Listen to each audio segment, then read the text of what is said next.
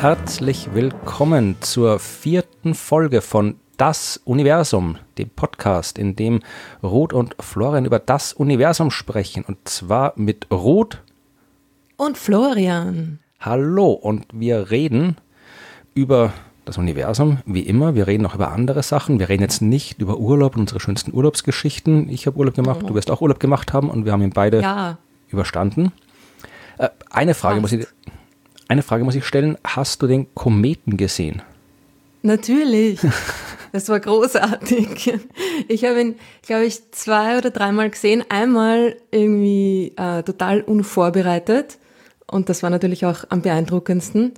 Und ich war ziemlich äh, hin und weg, muss ich sagen. Also ich habe zwar gewusst, dass er cool ausschauen soll, und dann war er plötzlich einfach so da, voll hell und arg und groß. Und ich war richtig, wow, geflasht. Genau. Und die anderen zwei Male danach, die ich ihn dann noch gesehen habe, war dann irgendwie so, ah ja, eh. Und dann, ja. Aber nein, großartig. Du? Hast ja. du ihn gesehen? Nein. Ähm, ich habe zwar, hab zwar für Radio FM4 ein Interview gegeben und erklärt, wie man ihn beobachten kann am besten. Aber nein, ich habe es nicht geschafft. Also das Problem ist ja. Theoretiker.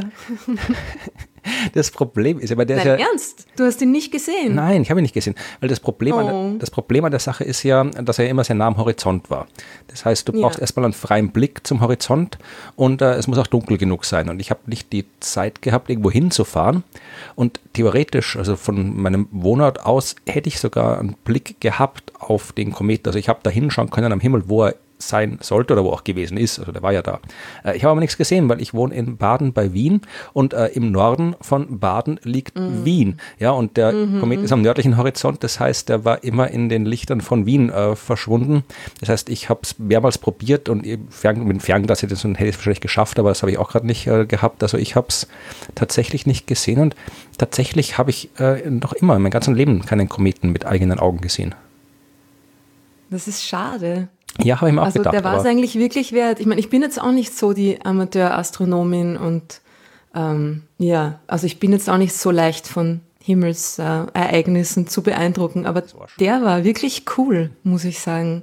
Ja, ich habe es auch von mehreren gehört, ich habe auch Bilder gesehen, also ich bezweifle überhaupt nicht, dass er cool war, aber ja, ich habe es nicht geschafft. Ja. Also Wien hat mir den Blick verstellt mit Naja, aber das Lichtern. stimmt natürlich, aus Baden hat man wahrscheinlich genau den schlechtesten Blick auf diesen Kometen gehabt, ja. Naja, aber du hättest schon irgendwie einmal so am Abend einfach aus Baden rausfahren können, oder? Ja, na, das wäre halt, ja, ist, hab, Bist du so beschäftigt schon ein wieder? Ein viel beschäftigter Mensch. Nein, es ist. Äh, Keine hat, Zeit für Kometen. Hat nicht, kommt der, kommt der, irgendwann kommen ja alle, kommen ja dauernd wieder. Irgendwann kommt schon noch einer. Mhm. Wann kommt eigentlich der nächste gute, weißt du das? Ja, das weiß man ja nicht. Das ist das Problem. Man weiß ja bei den Kometen generell nicht. Also man weiß natürlich schon, wann Kometen naja, kommen, beim, die, die man kennt. vielen schon, ja. Die, die man kennt, weiß man, wann sie kommen.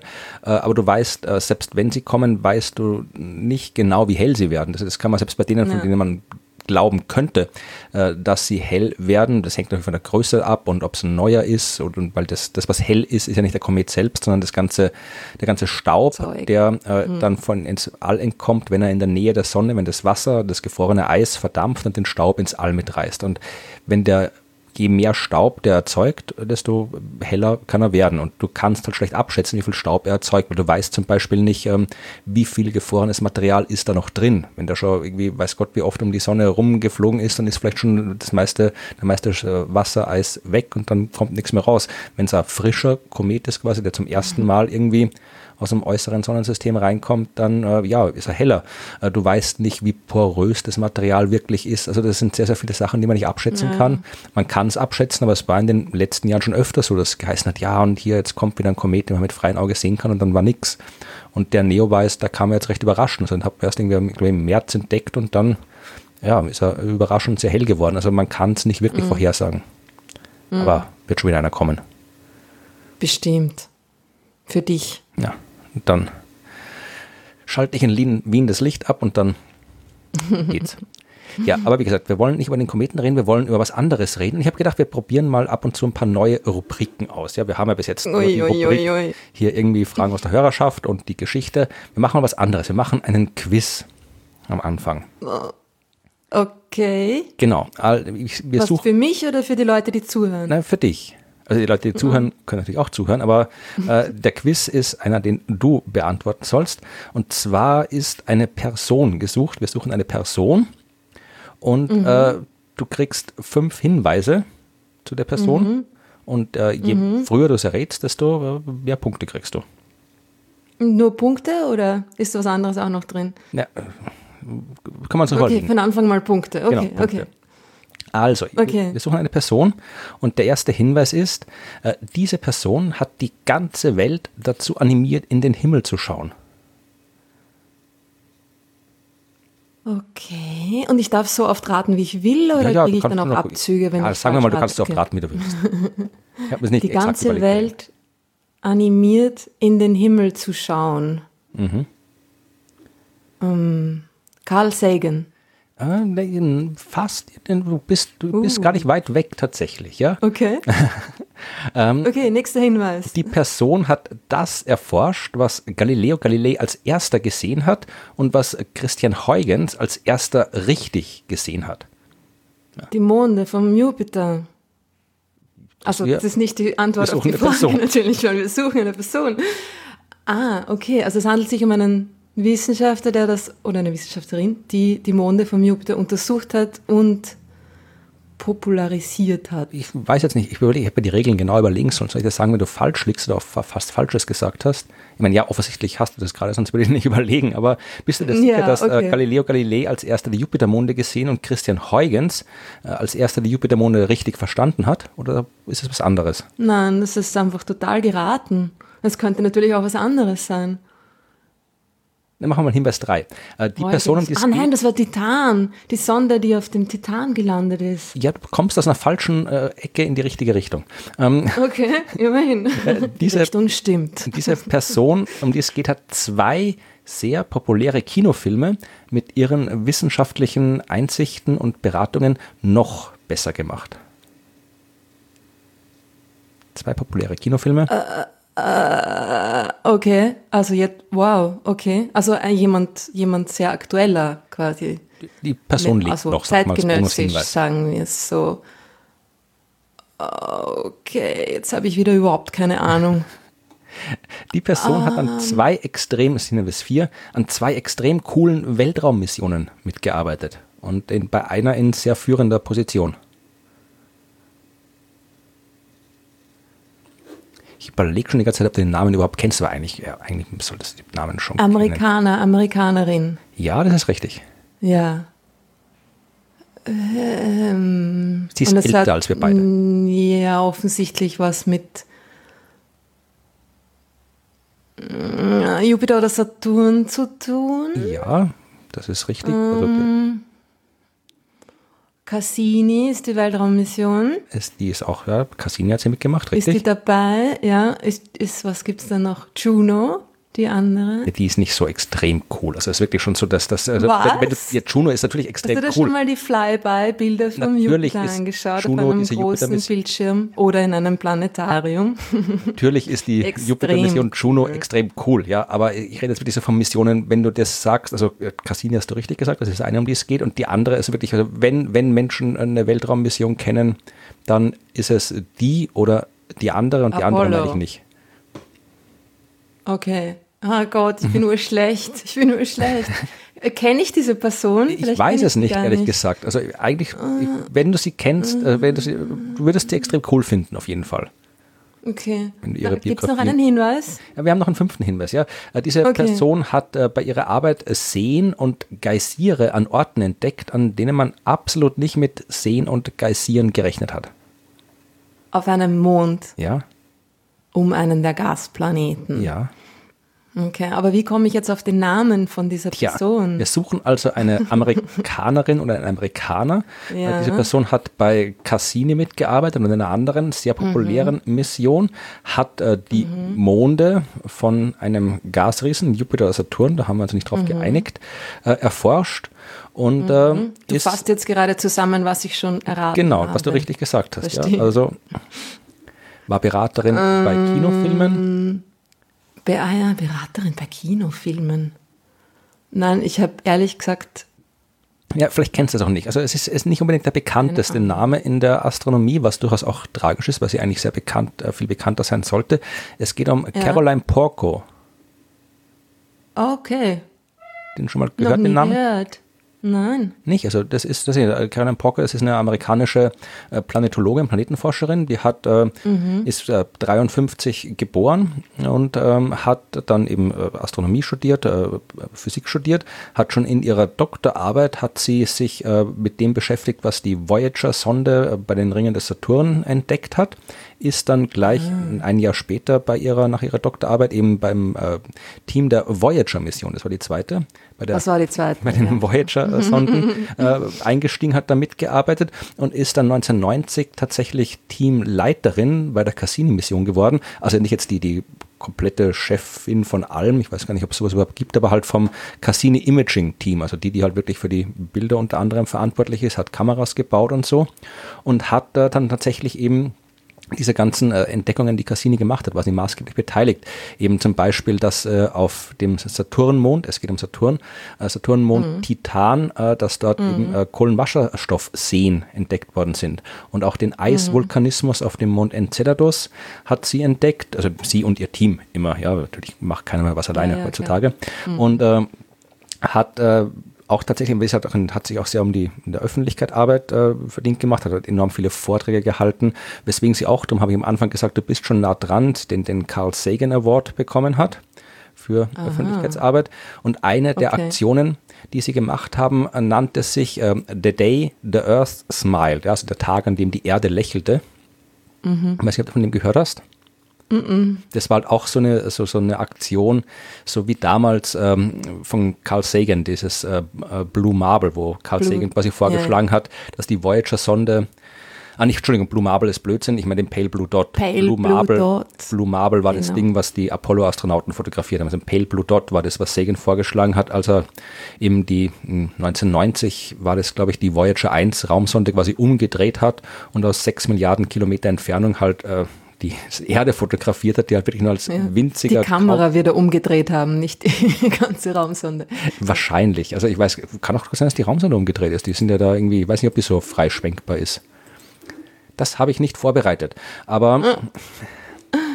Ja, also da hat eben Sagan quasi wirklich ja. als, als da sieht man die Erde nur als wirklich kaum sichtbaren blauen Punkt und eigentlich ein extrem unspektakuläres Bild, aber äh, Sagan hat da eben äh, die Geschichte, die Sagan dann darüber erzählt hat, die, ist, die müsst ihr euch am besten selbst anhören, das kann keiner so gut erzählen wie Carl Sagan selbst und äh, Caroline Porker hat sowas ähnliches 13 gemacht, wo eben auch das äh, Cassini, Cassini Raumsonde eben ähm, umgedreht, sage ich jetzt mal wieder, äh, wurde, um quasi den Saturn zu fotografieren und quasi mm. die, die Erde äh, durch Die war dann irgendwie da so innerhalb des Rings oder Genau, ja, und zwar oder? während ja. einer Sonnenfinsternis noch dazu. Erinnerung, ja, genau. Also und dann wurde eben auch mhm. gesagt, die Menschen sollen quasi alle halt zu dem Zeitpunkt halt irgendwie zum Himmel schauen, ja, und dann irgendwie über ihre die die über das Universum nachdenken und auch selber Bilder machen und dann haben die so ein Fotomosaik gemacht äh, von all den Menschen, die an die die zum Saturn winken und die Bilder eingeschickt haben, mhm. um dieses Originalbild dann nachzustellen. Also war halt, hat halt sehr viele Öffentlichkeit Arbeit Sachen gemacht in den Medien und so weiter und eben bei äh, Kinofilmen mitgemacht.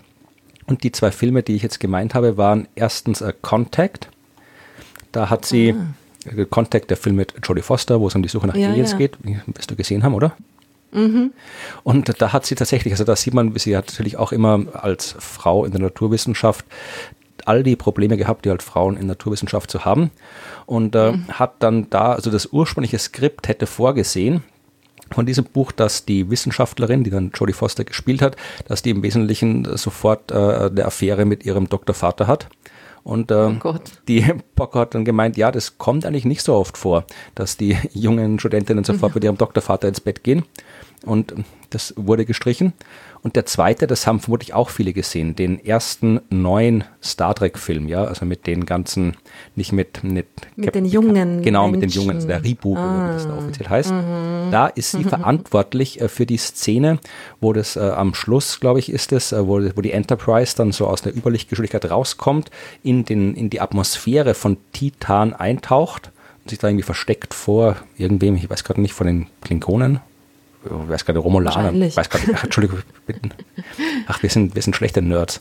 Aber, Boah, Wahnsinn, ich kann mich auch gar nicht mehr erinnern. Aber jedenfalls ich glaube, den habe ich sogar zweimal gesehen, den Film. Naja. Sie verstecken hm. sich auf jeden Fall vor irgendjemandem, dann kommt die Enterprise so wie ein U-Boot aus dem Meer, taucht sie da aus dem Dunst hm. äh, vom Titan auf und im Hintergrund siehst du die Saturnringe und so. Und äh, diese, diese Szene geht quasi auf sie zurück, weil sie halt dann gefragt wurde, wo sie sich irgendwie verstecken kann und wo es cool ausschauen würde und so weiter. Und das ist quasi ihr Verdienst, diese, diese Szene. Okay. Ja, cool. Ja, Coole äh, Frau. Ja, Wahnsinn, also, aber echt noch nie gehört den Namen. Das ist irgendwie, das kommt so oft vor. Das ist eigentlich so eine Sauerei. Hm? Ja, darum erzähl mir jetzt davon.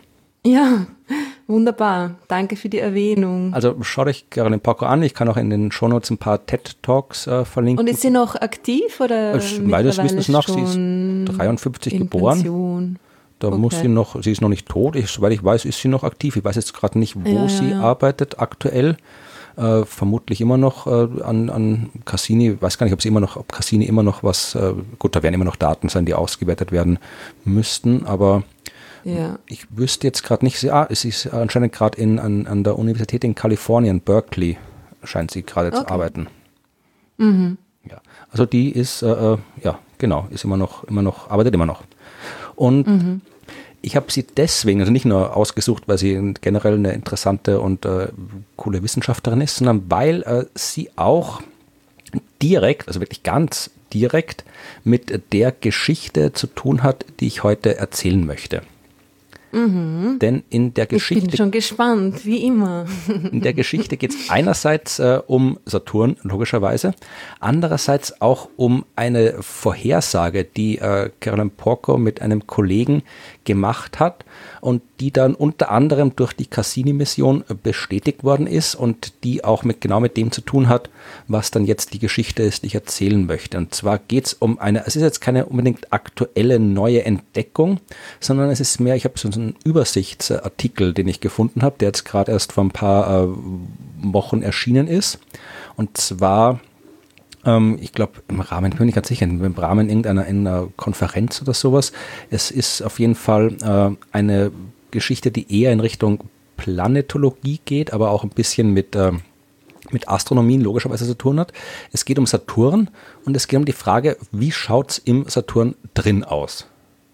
Mm, super Frage, das, das fragen mich dauernd Leute. Ja, mich auch. Das ist eine interessante Frage. Also, weil das kann man sich ja wirklich schwer vorstellen. Also wir wissen hier so Erde, da ist halt Erde, da stehst du auf der Oberfläche und dann ist da Luft rundherum und fertig. Und am Mars kannst du auch rumstehen und da ist halt weniger Luft rundherum. Und am Mond kannst du auch rumstehen und da ist gar keine Luft rundherum. Aber bei den Planeten wie Jupiter und Saturn, das sagen wir immer, also wir, die wir das erklären, ja, das sind Planeten ohne feste Oberfläche. Und das ja. ist irgendwie immer schwer vorzustellen, weil man denkt sich dann, okay, jetzt komme ich da zum Saturn und dann stelle ich mich quasi da außen auf die äußerste Wolkenschicht auf und dann falle ich natürlich durch und was passiert dann? Also irgendwo, irgendwann, irgendwann muss irgendwas kommen oder falle ich dann einmal quer durch. Ja. Na, es kommt schon was, ne? Aber es dauert, es dauert sehr lang, bis irgendwas kommt. Ja, ich stelle mir das immer dann so vor, dass es einfach so ähm, gelb wird, wie in einer riesigen weiß ich nicht, schwefelhaltigen Wolke oder so und dann wird es halt langsam dünkler und dichter und unangenehmer. Und irgendwann regnet es Diamanten, oder? Ob es Diamanten regnet, weiß ich nicht, aber es ist auf jeden Fall, also wie gesagt, das ist ja genau das Ding. Also irgendwann kommt was, aber die Frage ist immer, was kommt das? Also zum Beispiel, ist da innen drin vielleicht doch noch irgendwo was, was fest ist quasi? Ja, ja oder, naja, beim Jupiter weiß man es ja schon ziemlich sicher. Ne? Beim jein. Saturn ist es, glaube ich, noch nicht ganz so klar. Ja, also beim Jupiter weiß man auch noch nicht ganz sicher, was da, was da ist. Also äh, ob da jetzt quasi noch irgendwie ein Kern drin ist, ein fester Kern oder was für eine Art von Kern das ist. Äh, es gibt eine sehr, sehr coole Weltraummission, die genau das erforscht. Und zwar? Ah, ich hätte gedacht, du rufst sofort Juno, weil du vorhin so begeistert so. warst davon. Mist, Gelegenheit verpasst. Ja, ich dachte, es muss eine andere sein, weil die, die hatten wir ja schon. Okay. Nein, das ist tatsächlich hm. einer der Ziele, die diese Mission auch genau hatte, schon ja, eben ja, rauszufinden, wie es innen drin aussieht. Und äh, kann vielleicht damit kurz zusammenfassen, bevor es dann zur eigentlichen Geschichte geht, was da halt das Problem ist. Also wir wissen, dass äh, Jupiter und Saturn äh, im Wesentlichen äh, die gleiche Zusammensetzung haben wie die Sonne. Also eigentlich große Kugeln aus Gas sind, hauptsächlich Wasserstoff, ein bisschen Helium, ein bisschen anderer Kram. Äh, die Frage mhm. ist jetzt, die werden werden nicht so entstanden sein. Ja, also da wird jetzt nicht irgendwie aus, sich einfach so spontan eine Kugel aus äh, Gas zusammengefunden haben, sondern äh, die werden so entstanden sein wie die anderen Planeten auch, aus dem ganzen Gas und Staub, äh, das da rumgeschwirrt ist im jungen Sonnensystem, hat sie zusammengeballt. Und äh, das waren halt ursprünglich mal vermutlich so halt auch Felskugeln, Felsbrocken, die halt mhm. immer größer geworden sind, aber irgendwann ist halt, sind halt Jupiter und äh, vor allem Jupiter, aber eben auch Saturn, die sind halt so schnell, so groß geworden, dass ihre eigene Gravitation so stark war, dass sie eben auch die ganzen leichten, flüchtigen äh, Gasatome festhalten konnten, ja. Weil die Erde zum Beispiel, ja, die war nicht groß genug. Also die Erde kann Helium zum Beispiel nicht festhalten. Wenn ihr hm. auf eurer Geburtstagsparty Heliumballons habt und dann die Luft einatmet für die lustige Stimme und dann redet, mhm. das Helium, das da aus eurem Mund dann rauskommt, das verflüchtigt sich früher oder später ins Weltall. Das ist weg. Mhm. Weswegen mhm. auch äh, eigentlich, eigentlich keine gute Idee ist, so viel Helium zu verschwenden, weil das ist eine Ressource, die wichtig ist, aber die nicht wiederkommt. Genau, ja. die kann man schlecht recyceln. Und äh, weil halt äh, die Helium, also gerade Helium und Wasserstoff, die leichtesten Atome, die bewegen sich halt jetzt, vereinfacht gesagt, die sind halt so, so flott, so unter, flink unterwegs, weil es halt die leichtesten Atome sind, dass sie zu schnell sind, um von der Erde festgehalten zu werden. Das heißt, die Erde kann keinen Wasserstoff und keinen, äh, kein Helium dauerhaft in ihrer Atmosphäre festhalten, äh, weswegen wir auch keine Helium-Wasserstoff-Atmosphäre haben bei uns. Zum Glück. Aber, genau. aber äh, Jupiter und Saturn, die waren eben, sind schnell genug, groß genug gewachsen, um eben dieses äh, Helium und den Wasserstoff, das am Anfang, vor viereinhalb Milliarden Jahren, äh, im Sonnensystem noch da war, festzuhalten, weil das Zeug hat sich auch irgendwann verflüchtigt. Ja, und äh, das, was halt am Anfang noch da war, konnten die Gasriesen festhalten, weswegen sie dann noch Gasriesen geworden sind. Ja, weil je mehr mhm. Helium die festgehalten haben, desto größer war ihre Masse, desto stärker war die Gravitationskraft, konnten noch mehr festhalten und so weiter, haben dann eben Jupiter und Saturn sich diese dicken, dicken Schichten aus Gas zugelegt. Äh, das sehen wir von außen. Das Problem ist jetzt, wenn wir da wirklich diese gigantische Masse haben. Ich meine, Jupiter, was hat der für eine Masse? 300 mal so viel wie die Erde. Ähm, mhm. Wenn das alles äh, quasi drückt nach innen, äh, auf die, jede Schicht drückt auf die unterliegende Schicht mit der ganzen Masse, dann wird im Zentrum wird irgendwas passieren. Ja, also das ist jetzt nicht so, dass man da irgendwo auf dieser Felskugel, die da vielleicht noch irgendwo in Jupiter drin liegt, halt irgendwie rumsteht und dann in einen sehr, sehr bewölkten Himmel schauen kann, sondern äh, da passieren dann wirklich extreme Sachen. Ja? Also es gibt dann irgendwie, das wird dann, wenn der Druck zu groß wird, da steigen die Temperaturen, irgendwann verflüssigen sich die Gase, das heißt, man hat dann irgendwo Schichten mit flüssigem Wasserstoff, flüssigem Helium vielleicht. Ja, man hat dann irgendwann vielleicht sogar etwas, das nennt sich metallischer Wasserstoff. Ja, also mhm. das heißt nicht, dass der Wasserstoff quasi jetzt zu einem Metall wird, sondern dass er sich äh, so elektrisch, äh, magnetisch verhält wie ein Metall. Also man weiß nicht genau, man vermutet, äh, was da innen drin vorgeht. Es kann sein, dass innen drin wirklich noch so eine Gesteinskugel ist. Es kann auch sein, dass diese Gesteinskugel quasi das ganze Material des Gesteins sich durch die extreme Hitze, die extremen Temperaturen, den Druck da drinnen im Inneren des Jupiter schon komplett irgendwie aufgelöst hat und quasi nur noch so als Verunreinigung durch die Atmosphäre zirkuliert, dass also wirklich kein Kern ist. Also das wissen wir nicht. Und ähm, hm. das Problem ist, wie findet man jetzt raus, was im Inneren ist? War eine Frage. Hm. Naja, reinschauen kann man ja nicht. Also muss man vielleicht ähm, etwas hineinschicken und schauen, was wieder rauskommt davon. Ja, wie will man das machen? Astroseismologie, obwohl das heißt ja dann nicht Astroseismologie, sondern Planetoseismologie. ja, also meine, gut, Se Seismologie ist absolut richtig, aber man, da schickt mir auch nichts rein und schaut, was rauskommt. Also du meinst jetzt irgendwie so Wellen oder sowas, oder? Nicht jetzt ja, genau. Eine, ja, okay, ich dachte, du meinst jetzt irgendwie so wie bei diesem komischen Science-Fiction-Film, irgendwelche Erdbohr Protonentorpedos. nein, nein, also bei der, was man ja Oder man schaut einfach überhaupt, ähm, was für was für Erschütterungen, ähm, Schallwellen wahrscheinlich am ehesten, ne? Man da empfangen kann von der Oberfläche und versucht damit das Innere zu rekonstruieren. Das ist Oder? im Prinzip die Idee. Wenn so ist, läuft es bei der Erde. Mm. Also bei der normalen Seismologie bei der Erde haben wir die Erdbeben, die auf der Erde stattfinden. Die bringen vereinfacht gesagt die Erde zum Schwingen. Und wenn mhm. die Erde so vor sich hinschwingt, dann tut sie das unterschiedlich, je nachdem, aus welchen Materialien sie besteht. Die Wellen breiten sich unterschiedlich aus. Also zum Beispiel manche Erdbebenwellen können sich nicht durch äh, flüssiges Material ausbreiten. Und so hat man festgestellt, dass ein Teil des Erdkerns flüssig sein muss. Ja, also dass da im Inneren der Erde ein Kern aus flüssigem Metall ist. Das hat man dadurch äh, festgestellt. War übrigens auch eine Frau, die das rausgefunden hat. Ähm, Tatsächlich. Ja, habe ich auch eine. Wer war das? Äh, das äh, Inge, eine Dänin. Äh, oh, das fällt mir selbst ah. nicht ein. Äh, Inge, Inge. Inge irgendwas. Okay, naja, kann man ja Google mal spontan Inge Erdkern. Auch ein cooler Name. Inge Erdkern. Das wäre ein guter Name. Inge Lehmann, ja, Inge Lehmann hieß die. Okay. Und, ähm, noch nie gehört. Wahnsinn. Ja, ich habe eine hm. Podcast-Folge über sie gemacht, können wir auch verlinken. Aber ähm, mhm. Jedenfalls, also da, so kann man auf der Erde das relativ leicht machen, weil auf der Erde wir erstens Erdbeben haben und wir zweitens mitten auf der Erde sitzen und überall Erdbeben-Messstationen hinbauen können. Mhm. Bei anderen Himmelskörpern geht das schlecht. Also wir haben, soweit ich weiß, auf dem Mond ein paar so Seismographen aufgestellt. Die äh, auf dem mhm. Mars gibt es auch so ein auf paar Messinstrumente, ja, ja. die das im Kleinstrahmen machen können. Ja, aber, aber mhm. wenn es darum geht, bei Sternen oder eben bei Planeten wie Jupiter und Saturn, da geht es nicht so einfach. Da können wir erstens auf der Oberfläche nichts abstellen, weil die keine Oberfläche haben. Und zweitens sind die auch wahnsinnig weit weg und äh, das ist problematisch. Aber, und da kommt jetzt die Astronomie rein. Die Astronomie, die immer einen Weg findet, eine Lösung hat. Dinge genau. rauszufinden, die sie gerne rausfinden will, auch wenn es so ausschaut, als könnte man sie nicht rausfinden.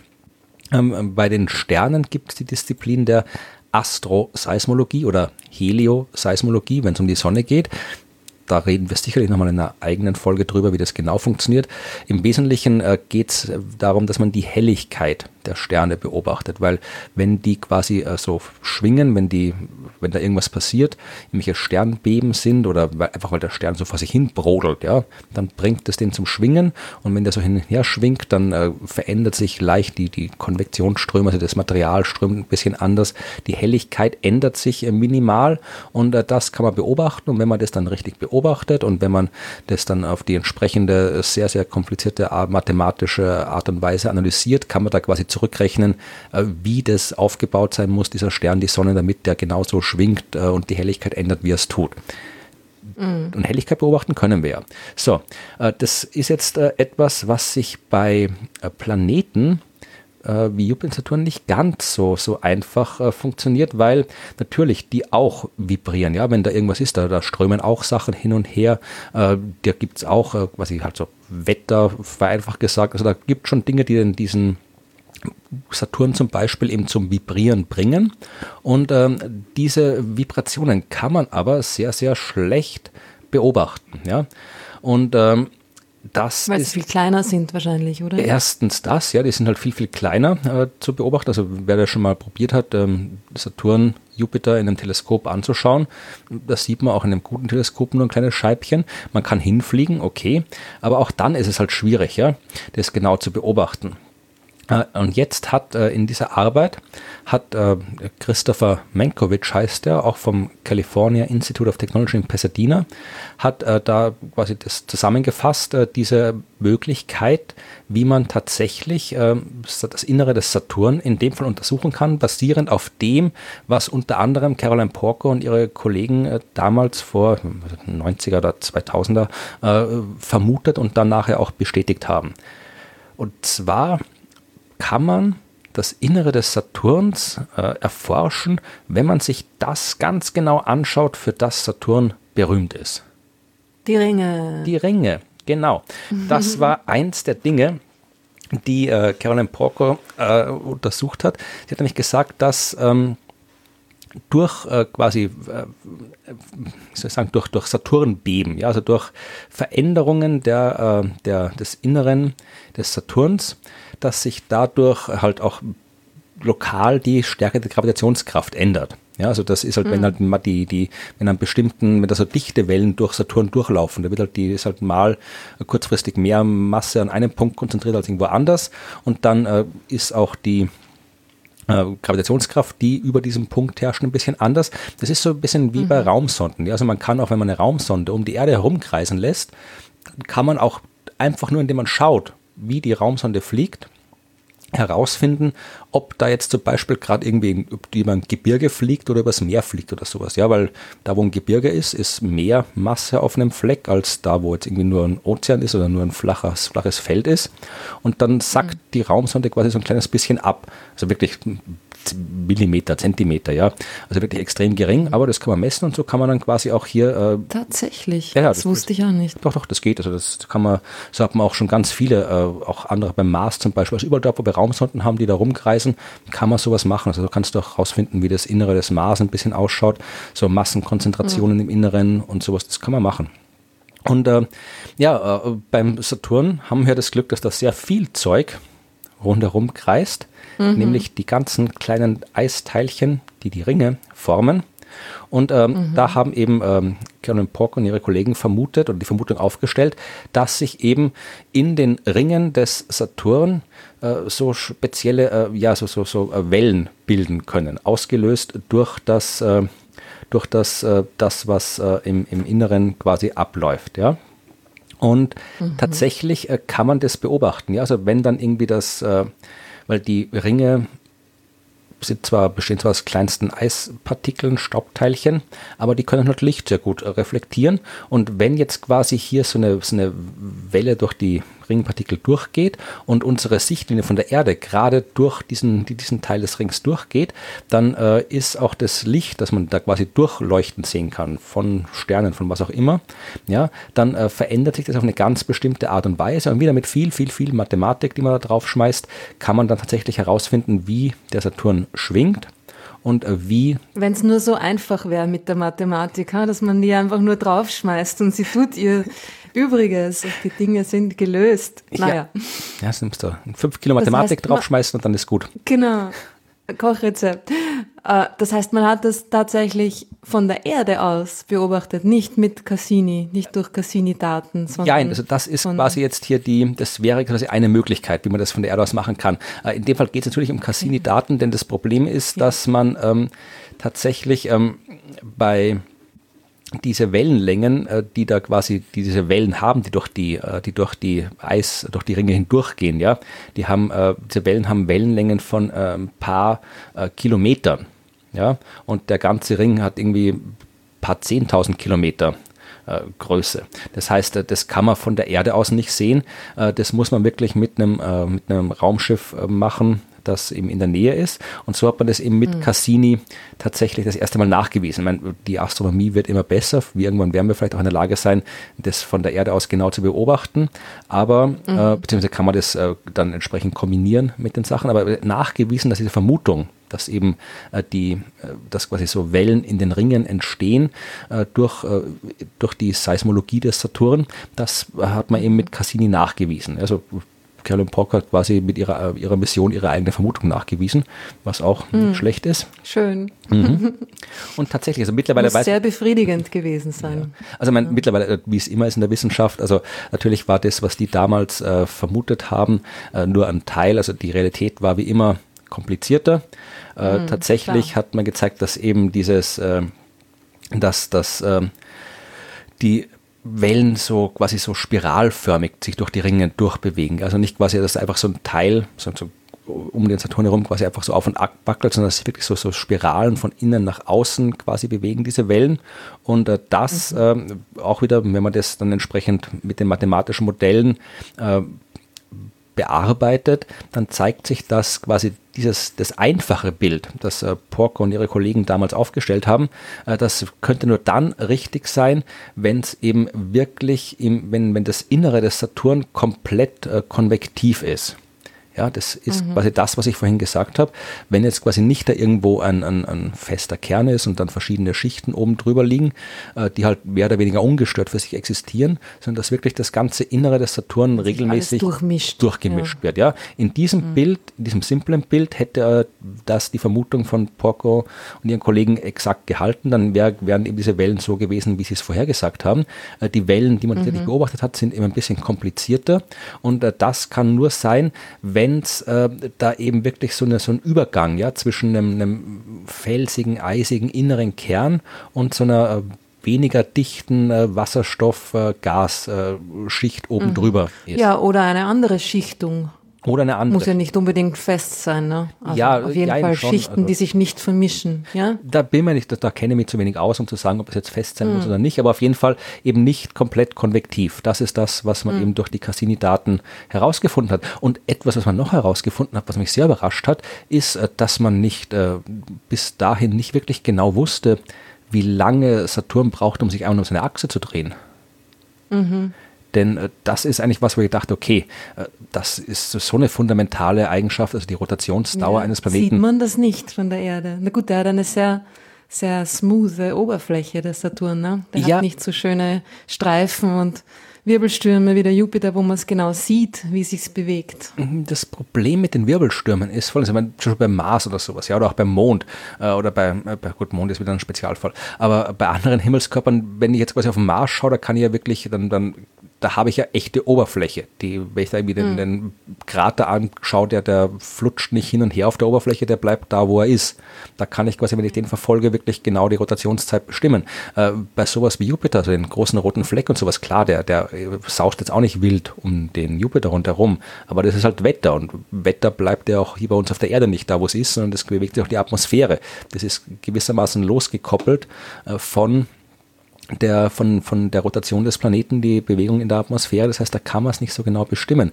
Äh, bei Ja Jupiter, gut, aber wenn der Planet nur Atmosphäre ist, dann ist das ja dann das Gleiche. Dann ist ja das Wetter der Planet und nicht auf dem Planeten aufgesetzt, ist halt oder? die Frage, wenn du halt verschiedene Schichten hast, ja, also wenn du jetzt quasi hier äh, da eine Wolkenschicht hast, die halt enorm schnell sich bewegt und unten drunter eine Wolkenschicht, die halt irgendwie langsamer ist und so, oder ein so ein Sturm, Hm. der sich durch die Wolken durchbewegt, die sich langsamer bewegen, also das ist halt alles knifflig. Aber bei Jupiter ging es deswegen, weil bei Jupiter quasi die magnetische, seine magnetische Achse, die Achse seines Magnetfeldes äh, gegenüber der Rotationsachse geneigt ist. Das heißt, du kannst da und dadurch kriegst du halt ähm, so ein, so, so ein regelmäßiges Radiosignal, das du von der Erde aus sehen kannst. Wenn das Magnetfeld sich durch die geladenen Teilchen in der Umgebung bewegt, ja, dann, dann ist es auch wieder zu kompliziert. Das müssen wir auch wieder mal in einer eigenen Folge, wenn es um Pulsare geht zum Beispiel, äh, genauer erklären. Aber im Wesentlichen, wenn du die beiden Achsen Ein auseinander hast, Leuchtturmeffekt quasi. Ja. hast du, verhält sich Jupiter wie ein Leuchtturm, richtig? Und ähm, wir können halt Radiosignale können wir recht genau messen und dann kann man wirklich ziemlich genau bestimmen, wie da, also wirklich auf Millisekunden kann man die Rotation vom Jupiter bestimmen. Äh, Problem ist, bei Saturn ist das nicht so, die fallen fast äh, ineinander, die beiden Achsen, da geht es nicht, deswegen konnte man es eigentlich nur immer so, die genauesten Messungen waren immer so zwischen 10,5 Stunden und 10 Stunden 50 Minuten. Ist jetzt nicht ist jetzt eh schon ganz, eigentlich ganz gut, oder? ja, andererseits, wenn man es bei Jupiter auf 20 Minuten Ungenauigkeit. Na gut, gegenüber Millisekunden. Genau. Aber, und da hat man wieder jetzt wieder durch diese äh, äh, Messungen der, der Jupiter, der, der Saturn-Seismologie, natürlich äh, das, was im Inneren des Planeten passiert, äh, durch diese ganzen, so wie bei der Erde mit Erdbebenwellen, ja, da spielt ja auch die Rotation der Erde eine Rolle, wie sie das ausbreitet und natürlich da bei Jupiter, äh, bei Saturn, ich sage immer Jupiter, äh, bei Saturn, der ja quasi hauptsächlich eben Atmosphäre ist, die halt so vor sich hinschwingt, spielt natürlich eine Rolle, wie schnell das, äh, die ganze Masse sich da dreht, um zu bestimmen, wie sich dann irgendwelche Schwingungen drin ausbreiten. Wieder sehr viel Mathematik. Und wenn man diese Schwingungen dann eben messen kann, kann man da auch wieder zurückrechnen auf die Rotationsdauer, was man gemacht hat. Und in dem Fall kam man eben durch diese Saturn-Seismologie auf eine Rotationsdauer des Saturn von 10 Stunden, 33 Minuten, 38 Sekunden mit einem Fehler von ungefähr eineinhalb Minuten. Also immer noch nicht perfekt, aber besser. Ganz gut. Nicht schlecht. Ja, und tatsächlich äh, noch ein, um noch ein schönes Wort. Äh, Das heißt, der dreht sich fast so schnell wie der Jupiter. ich weiß jetzt spontan nicht, wie lange der Jupiter braucht.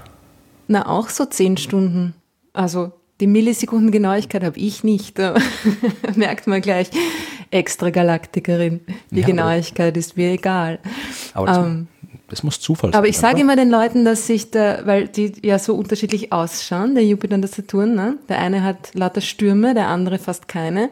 Und ich sage immer den Leuten, das ist deshalb, weil der Jupiter sich so schnell dreht, dass da alles so turbulent ist in der Atmosphäre. Aber wenn der Saturn sich auch so schnell dreht oder fast so schnell, wieso ist der Saturn nicht voller Stürme?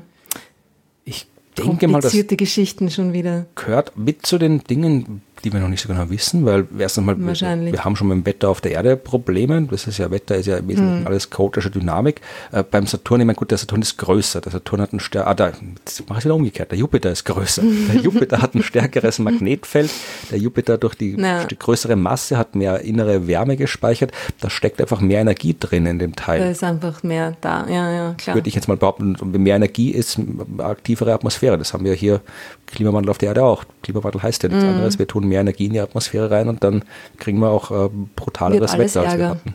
Ja, also ich genau. behaupte mal, dass, dass das eine Rolle spielen könnte. Wie es genau ist, da müsste man wirklich Leute fragen, die deutlich Mach mal eine mehr eigene Ahnung Folge irgendwann mal. Da muss man wirklich Wir haben schon eine lange Liste Themen, die wir behandeln müssen.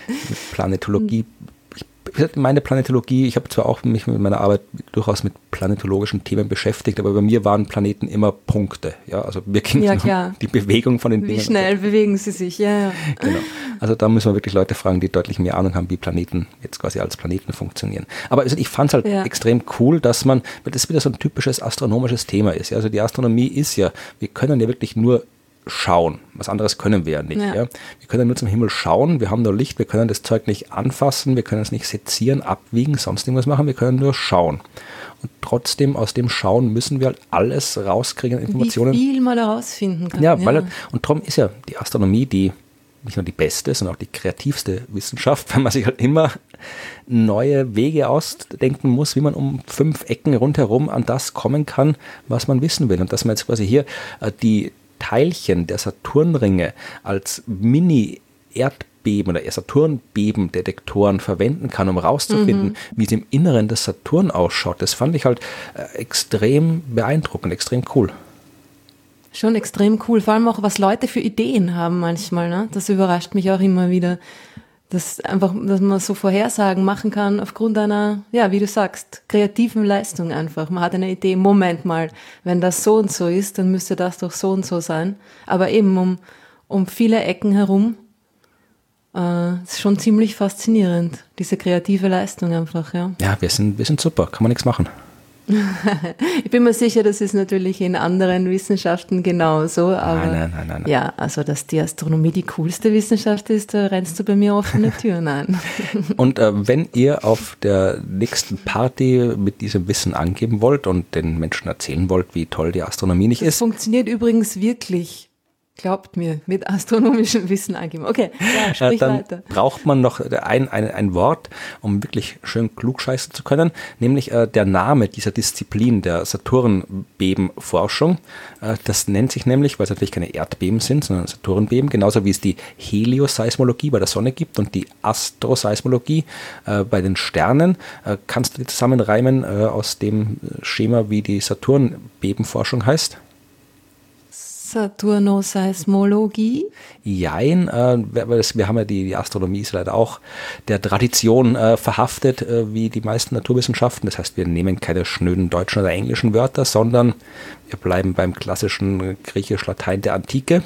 Ja, aber Saturn ist ja Latein. Ja, ja, eh, aber das ist noch nicht, noch nicht äh, Tradition genug, sondern man nimmt in dem Fall das, äh, das ich glaube, in dem Fall Saturn ist Latein, man nimmt das griechische Wort. Ah, Kronos. Genau, weil äh, Helios ist ja auch griechisch, die Helioseismologie, also ist es die. Chronoseismologie. Ja, klingt cool. Ja, oder das heißt, äh, Aber Saturnoseismologie wäre auch leibend gewesen, der oder? Saturnus-Seismologie klingt das ein bisschen, ein bisschen, ein bisschen deppert, aber Entschuldigung. ich bin Saturnus-Seismologe, also Chronoseismologe klingt viel besser. Na eh, na eh. Vor allem, da kannst du noch Eindruck schinden, kannst du noch bei denen Eindruck schinden, bei den, den äh, Star Trek-Fans, weil Kronos ist ja, glaube ich, auch die, der Planet der Klingonen, oder? Die wohnen doch auf Kronos. Ah, stimmt, aber, aber mit K geschrieben. Der Chronoseismologie schreibt auch mit Weil K. die- Aber ich Ah, glaube, die eh. Klingonen schreibt man mit Q, oder? Ach, wir sind echt schlechte, wir sind echt schlechte, wir, wir haben keine Ahnung. Keine Ahnung. Patak ist das Einzige, was ich kann. Ja, aber auf jeden Fall, wenn der auf der nächsten Party steht und die Gesprächsthemen ausgehen, dann springt in die Mitte und sagt, Achtung, ich erzähle euch was über Chronoseismologie und äh, Na, so funktioniert es vielleicht nicht ganz so gut. Aufmerksamkeit ist euch sicher. Ja, probiert das aus und dann schickt ihr uns ein E-Mail an fragen@dasuniversum.at. Genau. Und dann wissen wir auch, wie es ausgegangen ist und erzählen das gleich allen weiter. Ich bin überzeugt, dass man damit der Mittelpunkt der Party sein wird den Rest des Abends. Für wie lange halt die Frage. Ja, vielleicht ist die Party dann schnell aus, das kann sein, rausgeworfen aber bis dahin Ja. war man im Mittelpunkt. Probiert es aus. Das war meine Geschichte über die Chronoseismologie. Und du hast die Fragen. Mhm. Hat mir äh, sehr gut gefallen. Danke. Bitte sehr, das freut mich, darum habe ich sie ausgewählt. Ich habe zuerst noch eine Geschichte über Galaxien gehabt, aber dachte, nee, dann lasse ich die mal lieber Ja, zu gefährlich. und nehme lieber die Chronoseismologie. Ähm, du hast vorhin schon die Fragen etwas Universum äh, E-Mail erwähnt, äh, die gut zu wissen ist. Denn äh, wenn ihr Fragen habt über die Chronoseismologie oder über irgendwas anderes im Universum, dann schickt uns die Fragen. Und zwar eben an Fragen das Universum. Und das haben äh, überraschend viele Menschen bis jetzt schon gemacht. Äh, ich glaube, wir haben an die, an die 50 E-Mails schon bekommen. Wow. Was extrem cool ist. Da müssen wir schnell sein. Ja, das Problem ist, dass wir, ich habe dann tatsächlich auch den meisten schon mal äh, kurz zurückgeschrieben äh, und die, die ich nicht zurückgeschrieben habe, hören es jetzt vielleicht hier, dass wir ja nur eine Frage ausführlich pro Folge beantworten. Das heißt, äh, wenn wir nach vier Folgen schon 50 Fragen Rückstand haben, stehen die Chancen schlecht, dass wir das irgendwann aufgeholt kriegen. Ähm, weswegen wir weiterhin überlegen, ob wir vielleicht mal eine Spezialfolge machen oder mehrere Spezialfolgen zwischendurch, wo wir da wirklich nur Fragen abarbeiten. Das müssen mhm. wir noch genau überlegen. Oder ansonsten vielleicht einfach dazu übergehen, auch Fragen, die wir bekommen haben, jetzt nicht im Podcast, sondern per E-Mail zu beantworten. Also auf die eine oder andere Art verspreche ich jetzt mal optimistisch. Alle eure Fragen werden beantwortet. Wir sagen mal nicht wann. Also ein bisschen was müssen wir uns offen halten. ja, aber finde ich super. Ja, also. Dass es da so viel Beteiligung gibt, ja, großartig. Ja, und sind es coole Fragen? Es sind viele ich coole. Ich habe es ja noch nicht gesehen. Ja, ja, ja, na, ich, ich, ich schicke das noch weiter. Es sind sehr, sehr coole Fragen äh, mit dabei. Äh, und eine coole Frage habe ich für heute ausgewählt, äh, die ich auch gleich dann an dich stelle, denn das sind wieder eine typische Kinderfrage. War ich beim Quiz ja nicht erfolglos genug?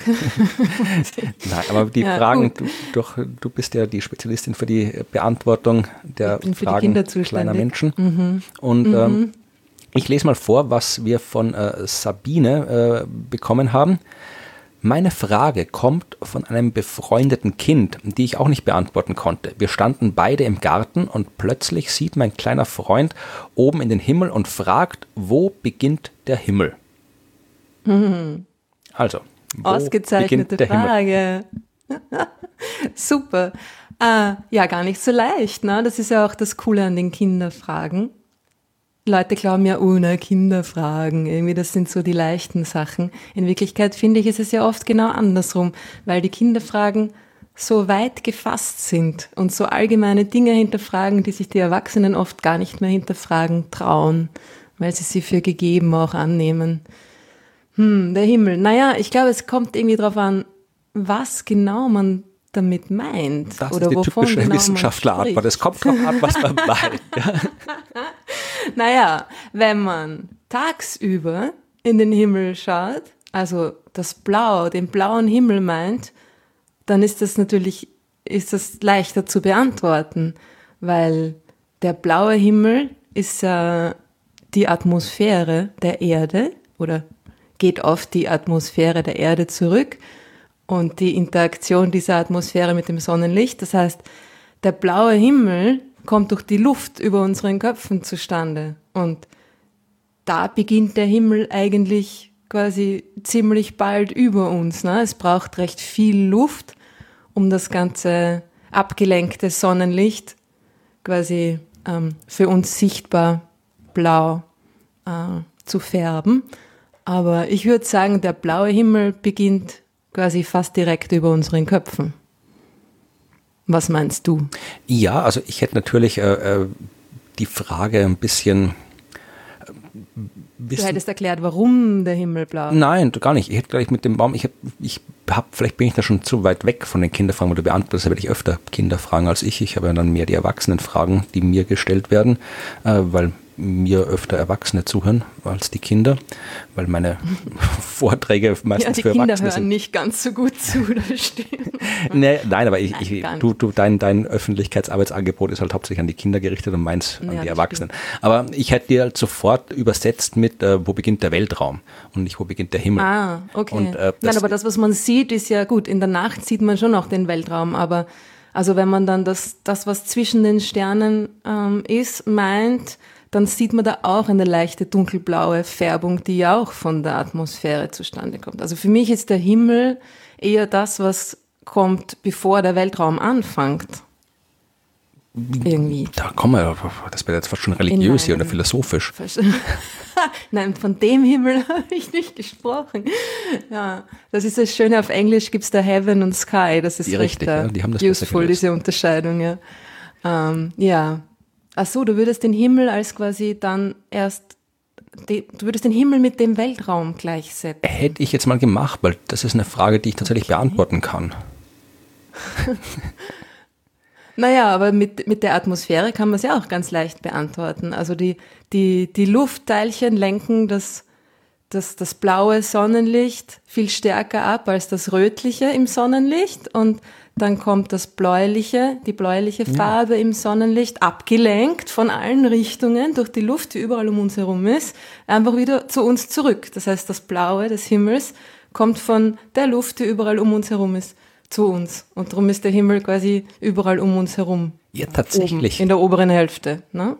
So würde ich das irgendwie. Ja, also ich, ich wäre bei meiner Antwort, äh, bei meiner Interpretation der Frage vermutlich auf die gleiche Antwort gekommen, allerdings aus ganz anderer Richtung. Weil tatsächlich ist es ja auch so. Von oben. Nein, aber die Frage, also ich krieg, das ist eine Frage, die ich dann tatsächlich öfter mal gestellt wird, also in, wirklich in der Form, wo ist jetzt eigentlich der Weltraum? Wo fängt der an? Also wie hoch muss ich fliegen, um sagen zu können, ich bin im Weltraum? Ja, das ist ja äh, eine Frage, die durchaus, jetzt keine Auch eine gute Frage. eine Frage, die jetzt nicht wahnsinnig oft gestellt wird, aber doch immer wieder mal gestellt wird. Und auch damals wieder, wie dieser komische Felix Baumgartner da äh, aus einem Luftballon gehüpft ist. Luftballon war falsch, es war kein Luftballon, war keine Luft drin, aber es war ein Ballon, äh, aus dem er gehüpft ist, wo auch alle gesagt haben, ja, der äh, springt aus dem Weltall auf die Erde. Ich meine, der war ich, knapp über 30 Kilometer hoch, da ist noch kein Weltraum nach den meisten Definitionen. Ähm, Oft äh, wird quasi implizit angenommen bei dieser Frage, wo der Weltraum anfängt, dass eben ähm, der Weltraum da ist, wo die Atmosphäre der Erde aufhört. Also da, solange wir in der Atmosphäre sind, sind wir in, quasi in der Atmosphäre und wo keine Atmosphäre mehr ist, äh, ist dann der Weltraum. Das Problem ist, dass die Atmosphäre halt jetzt, die hat keine, keine Grenze im eigentlichen Sinn. Ja, die wird halt einfach Ja, immer die dünn- dünnt sich halt so aus. ja, also selbst da, wo die Raumstation fliegt und die meisten würden sagen, die Leute auf der Raumstation sind im Weltraum, ja. Selbst da in 400 Kilometer Höhe, da ist noch ein bisschen Atmosphäre übrig. So viel, dass die Raumstation durch die Atmosphäre beeinflusst wird, abgebremst wird und ihre Flugbahn immer wieder mal korrigiert werden muss, ja. Also da, das ist wirklich eine Naja. Atmosphäre, die man merkt. Und je nachdem, wie man genau Atmosphäre definiert, ja, äh, kann die Atmosphäre, das kann wirklich bis ein paar tausend Kilometer rausgehen, ja, so die Exosphäre, diesen äußersten Teil, wo halt dann noch das ein oder andere äh, Molekül Atmosphäre rumfliegt. Ja, also das kann ein paar bis, bis, bis, äh, bis äh, fast bis zum Mond gehen. Ja, also dann wären eigentlich nur die paar, die auf dem Mond gewesen sind, im Weltall gewesen, andere nicht. Das macht auch keinen wirklichen Sinn. Also die ganze Sache mit der Atmosphäre, weil dann wäre quasi, wenn du auf dem Mars stehst, äh, da ist eine wesentlich dünnere Atmosphäre, oder wenn du auf dem Mond rumläufst, ja, da ist quasi, da fängt die, die, der Weltraum quasi äh, an deinen Fußsohlen an. Auch, genau. Ja. Also das ist eine sehr, sehr seltsame Definition. Die offizielle, also eine offizielle Definition ist 100 Kilometer Höhe. Das ist die Grenze, die die, ähm, die, die internationale heißt die internationale aeronautische Vereinigung, so heißt die genau, die IAV, internationale aeronautische Vereinigung, die hat die Grenze zum Weltraum auf 100 Kilometer festgelegt und zwar basierend auf Einfach so. Nein, nicht ganz. Ja, im gewissen Sinn einfach so, aber basierend auf der Arbeit von Theodor von Karman. Das ist er, war, ähm, ich weiß gar nicht, wo der herkommt, klingt ungarisch. Ähm, ein Wissenschaftler auf jeden Fall. Äh, in den 50er Jahren hat der sich quasi mit, äh, mit Atmosphärenphysik und sowas ähm, beschäftigt und mit äh, Flugzeugen. Und wenn du jetzt ein Flugzeug hast, ja, dann fliegt das durch die Atmosphäre. Ein Flugzeug kann im Weltall, wenn keine Atmosphäre da ist, nicht fliegen. Ja, das braucht die Aerodynamik quasi, wenn du steuern willst. Ja, damit die Luft über die Flügel streicht und so weiter, dann kannst du steuern. Äh, je weiter, je dünner die Atmosphäre ist, desto schneller muss das Flugzeug sein, damit noch ausreichend viel Luft über die Atmosphären, äh, über die äh, Tragflächen und so weiter streicht, damit es steuerbar ist, aerodynamisch. Ja, das heißt, je höher ein Flugzeug fliegt, desto schneller muss es sein, damit es in der und aus der dünnen Luft noch ausreichend Tragkraft hat, um wirklich zu fliegen wie ein Flugzeug. Ein Raumschiff braucht es nicht. Ja, ein Raumschiff, das fliegt quasi nicht aerodynamisch, das fliegt einfach im Prinzip rein gravitativ. Das fällt um die Erde rum. Fertig.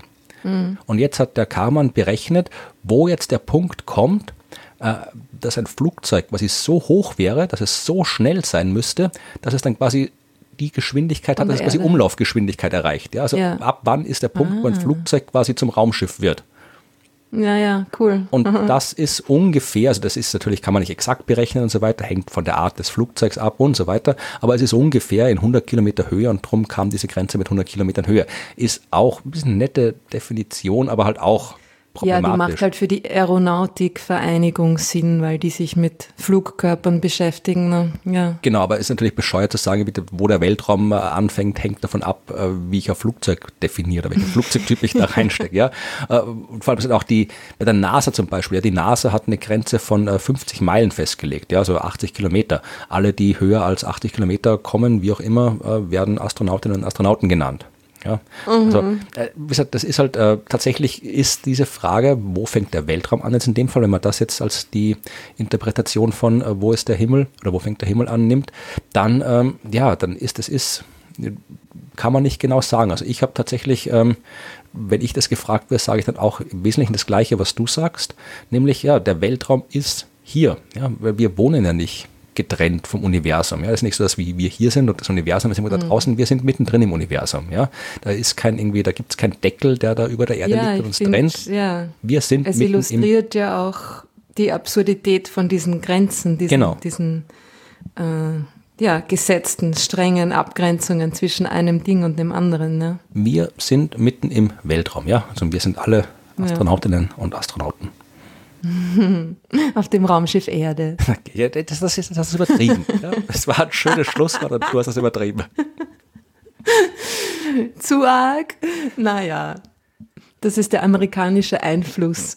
Wo hast das du den amerikanischen Einfluss her? Warst in England. Na, ich war ja letztes Jahr Ach so, stimmt. Ich, äh, zwei Wochen in den USA. Stimmt, du hast ja Öffentlichkeitsarbeit in der USA gelernt. Professional Development. Und die sind alle so, ah, us and our place in the universe. Und da ist alles irgendwie gleich so dramatisch. Und am Anfang war ich auch ein bisschen verstört und habe mir gedacht, na geh, das ist jetzt aber schon ein bisschen org. Aber in Wirklichkeit ist es ja auch dramatisch, oder? Also irgendwie, ich habe dann meine Meinung ein bisschen geändert, was das angeht. Und es, ist, es funktioniert auch, ja. Die Leute kippen da voll drauf rein. Und es, es ist auch so. Ja. Reden wir das nächste Mal drüber. Genau, ja, da bist du dann dran und dann kannst du bitte gerne deine Geschichte mit allen amerikanischen Tricks äh, äh an die Menschheit bringen, die du gelernt genau. Aber das ist auch so dieses, was du vorher erzählt hast, das Let's Smile to Saturn oder wie auch immer. Ne? Das ist sowas, das ist ein typisches Beispiel für so ein Projekt. Bei uns wird sich das niemand einfallen lassen. ich kann es dir vorstellen, in Wien, jetzt lächeln wir mal alle rauf in den Weltraum. Ich mein. Ja, da hätte man jeder, das schimpft mal jetzt all, das wird super ja, genau. funktionieren, aber. Boah, gute Idee. Neues Outreach-Konzept. Genau. Das Wir Weltall fluchen in den Weltraum hinauf. Ja. Ja, na, finde ich gut. Ja, Überlege ich mal was. Passt. Womit wir auch gleich beim letzten Punkt wären, nämlich den, ähm, ja, wo man uns äh, sehen kann, wenn es uns zu wo sehen gibt. Wo man an uns fluchen kann, ja. Genau, also ja. ihr könnt uns, wie gesagt, Fragen immer an Fragen das Universum.at schicken. Irgendwann äh, könnt ihr uns auch vermutlich, äh, wie gesagt, auf Facebook und Instagram und den ganzen anderen Kram äh, folgen. Ich habe es immer noch nicht geschafft, äh, das alles aufzusetzen. Äh, es wird irgendwann auch vermutlich mal sowas wie ein Spendenkonto geben, weil wir das ja, kostet uns auch ein bisschen was, das hier alles zu machen. Also falls ihr euch da er, er, erkenntlich zeigen wollt, dann ist das auch möglich. Bis dahin brauchen wir aber noch ein Spendenkonto. Das ist dein Job, Ruth. ja, ich weiß. Ja, das, ich habe es jetzt hier öffentlich äh, gesagt, damit du mehr Druck hast. Um In nicht Vorbereitung. und äh, bis dahin könnt ihr uns äh, dort äh, loben, beschimpfen, was auch immer, wo wir öffentlich zu sehen sind. Äh, das ist äh, bei mir immer noch so wie beim letzten Mal, nämlich ähm, an den Freitagen im August, wo wir mit äh, einer Corona-Special-Show der Science Busters in Wien in der Location Usus am Wasser, Open Air, zu sehen sein werden.